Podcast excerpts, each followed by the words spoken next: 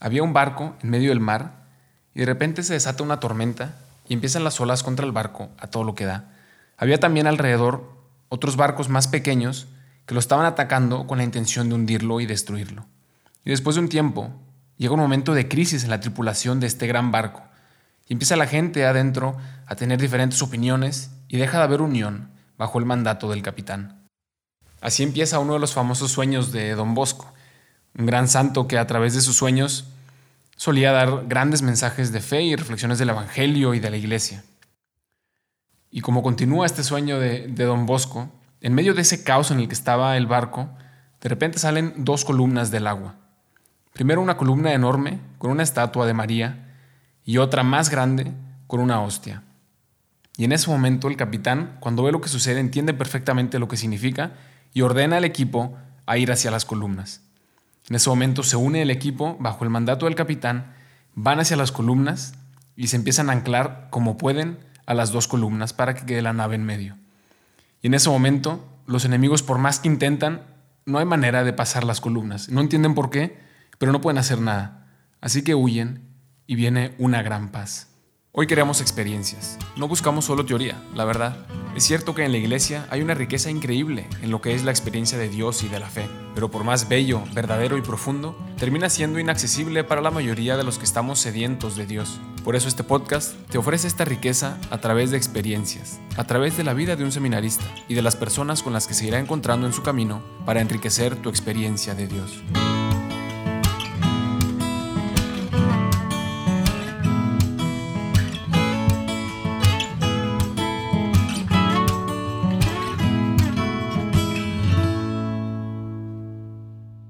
El noviciado que estoy ahora está a 10 minutos del centro de peregrinación mariana más visitado en Baviera, en Alemania.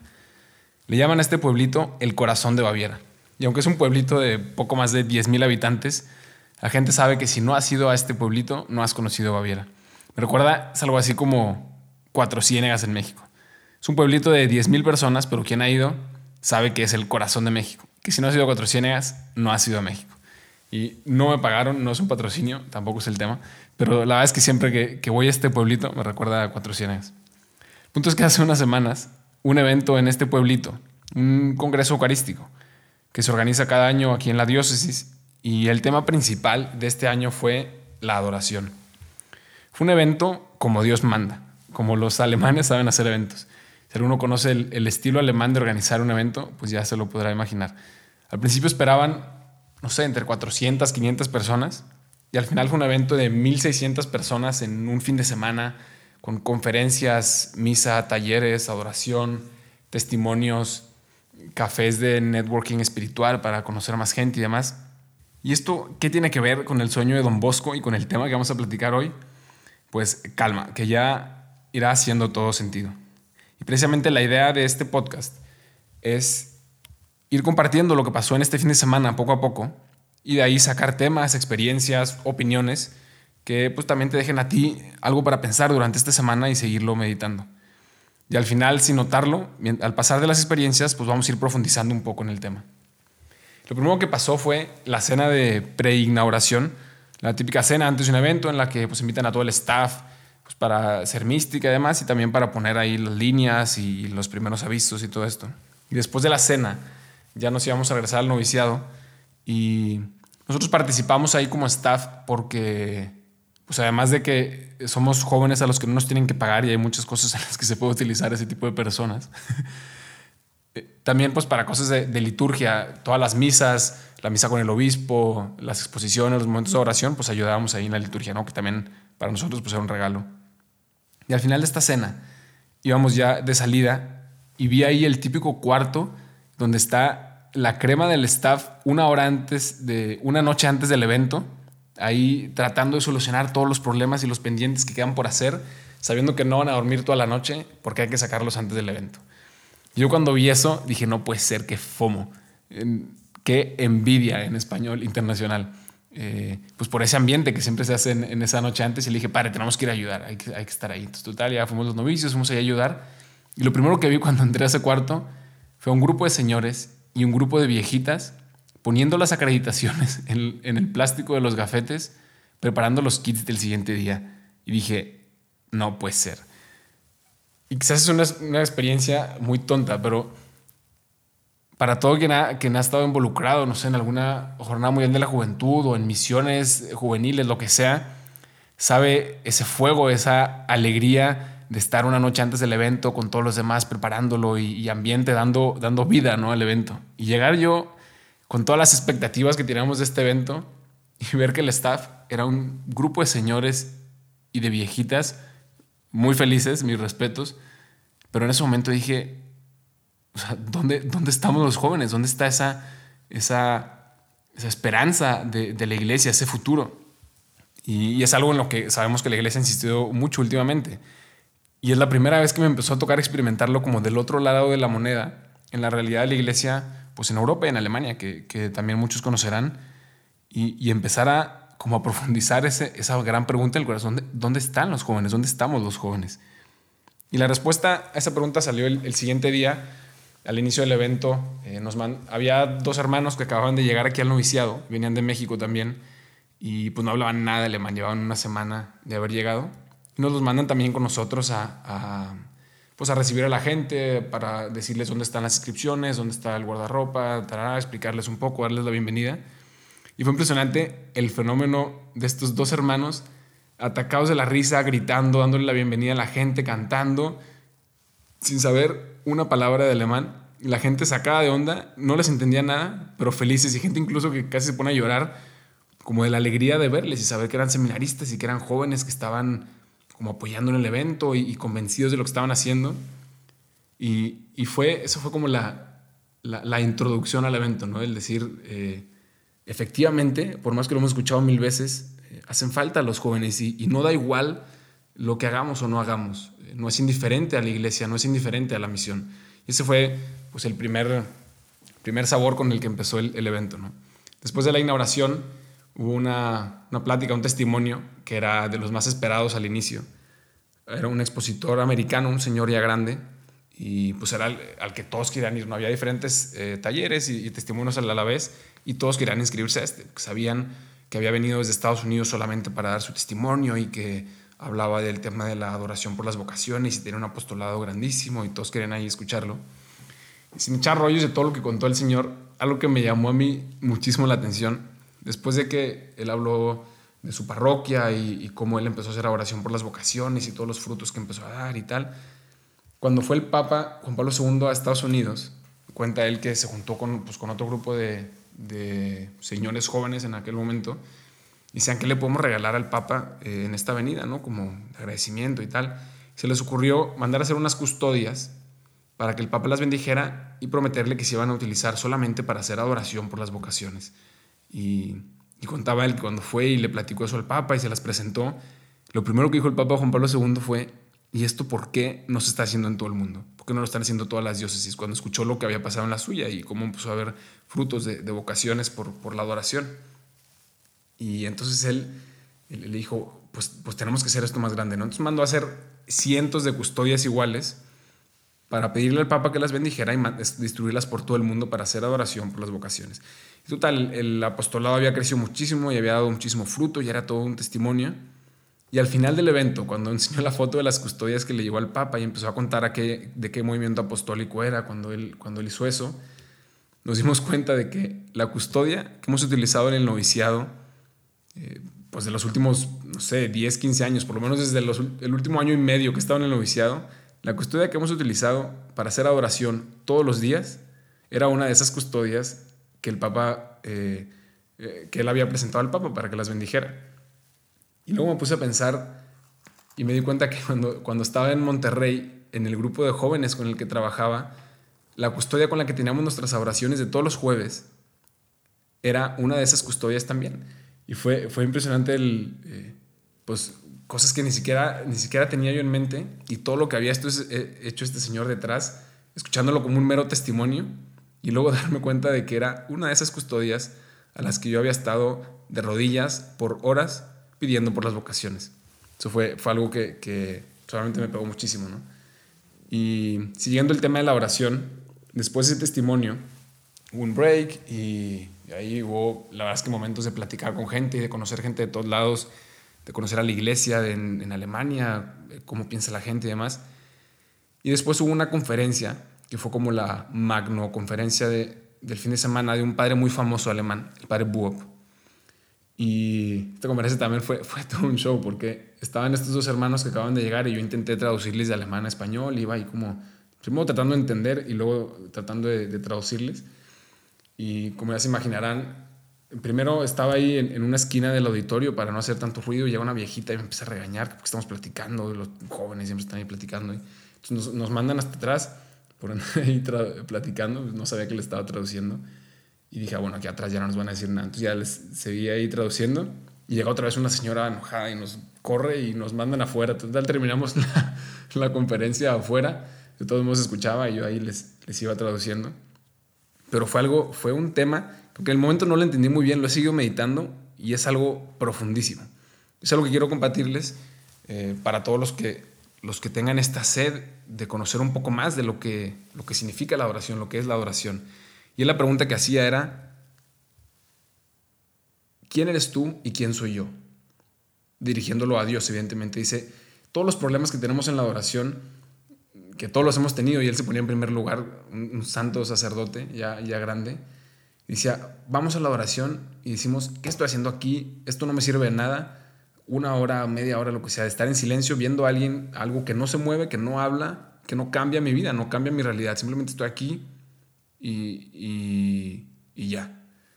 Y todos hemos tenido esa experiencia en la oración, de decir, es que, es que no entiendo por qué estoy aquí, sí, viene mucha gente, o, las capillas de oración perpetua, pues sí tengo mi turno y qué bonito, pero, pero luego qué. Y, empezamos a, no sé, como a dudar realmente del hecho de, la oración.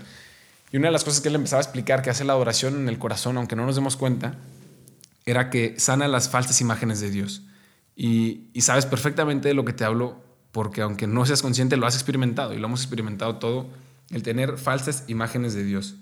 En el Antiguo Testamento, eh, se habla muchísimo de cuando los judíos hacían dioses con las manos, los, famosos ídolos, que era que, se olvidaban de Dios, ese famoso becerro de oro, y hacían un dios con sus propias manos. Porque como el dios era demasiado grande y no lo podían entender y se les hacía algo lejano, preferían hacer su dios con las manos, su propio dios con sus propios criterios. Y eso mismo nos pasa y eso mismo nos cura la adoración. Porque nosotros tenemos nuestras propias imágenes de Dios y sufrimos toda la vida por vivir bajo estas imágenes. En primer lugar, eh, no sé, el, Dios observador, en la típica imagen de que Dios te ve todo el tiempo, de que sabe todo lo que estás haciendo y de que nunca te deja de ver, de que nunca te deja de vigilar y si, está, sabe, si hiciste algo mal, lo sabe perfectamente y lo vio toditito.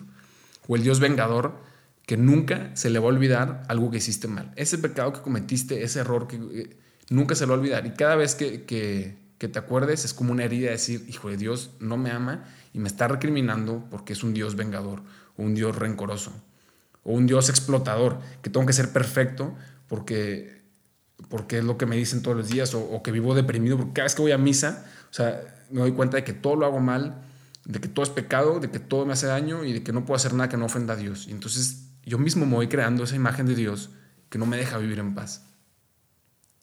Y la adoración va sanando todas esas imágenes, porque es lo que, lo que tanto hemos escuchado en estos últimos años, que ha, que, ha, que ha llegado al corazón de muchísima gente, dejar que Dios sea Dios. Y eso es lo contrario a lo que habla el Antiguo Testamento, ese error de los, de los judíos, de hacer un Dios con sus propias manos. Nosotros nos creamos nuestras, nuestra propia imagen de Dios y eso es lo que más daño nos hace. Y en la adoración, con ese pedazo de pan, que no lo podemos controlar, que ahí está y no habla aparentemente y no se mueve, dejamos que Dios sea Dios y se entregue en la manera en la que nosotros no comprendemos y se entrega con amor a nosotros. Total, siguió ahí eh, eh, con, la conferencia y, y pues, fueron temas que, que, luego en los momentos de oración, porque al final de, de, cada día había como tres horas de adoración con confesiones y testimonios y demás. Y era un momento pues de todas estas cosas irlas eh, profundizando y de ver a tanta gente como deseosa de, de sentir a Dios, de experimentarle, era algo impresionante, ¿no? Y terminando esta conferencia, fuimos al, al saloncito del staff, donde hay ahí café y, eh, no sé, galletas y demás, como para descansar. Y había una señora viejita que estaba en la esquina, eh, sentada sola. Y un momento pensé, ah, como que ir ahí a socializar y platicar, o mejor ya me quedo aquí. Y dije, la verdad es que flojera, o sea, estar platicando, a hablar alemán y hacer el esfuerzo de entender mejor aquí. Y al final fui como a, a saludarla y a platicarle, decirle que somos seminaristas y ella empezó a contar ahí de su vida.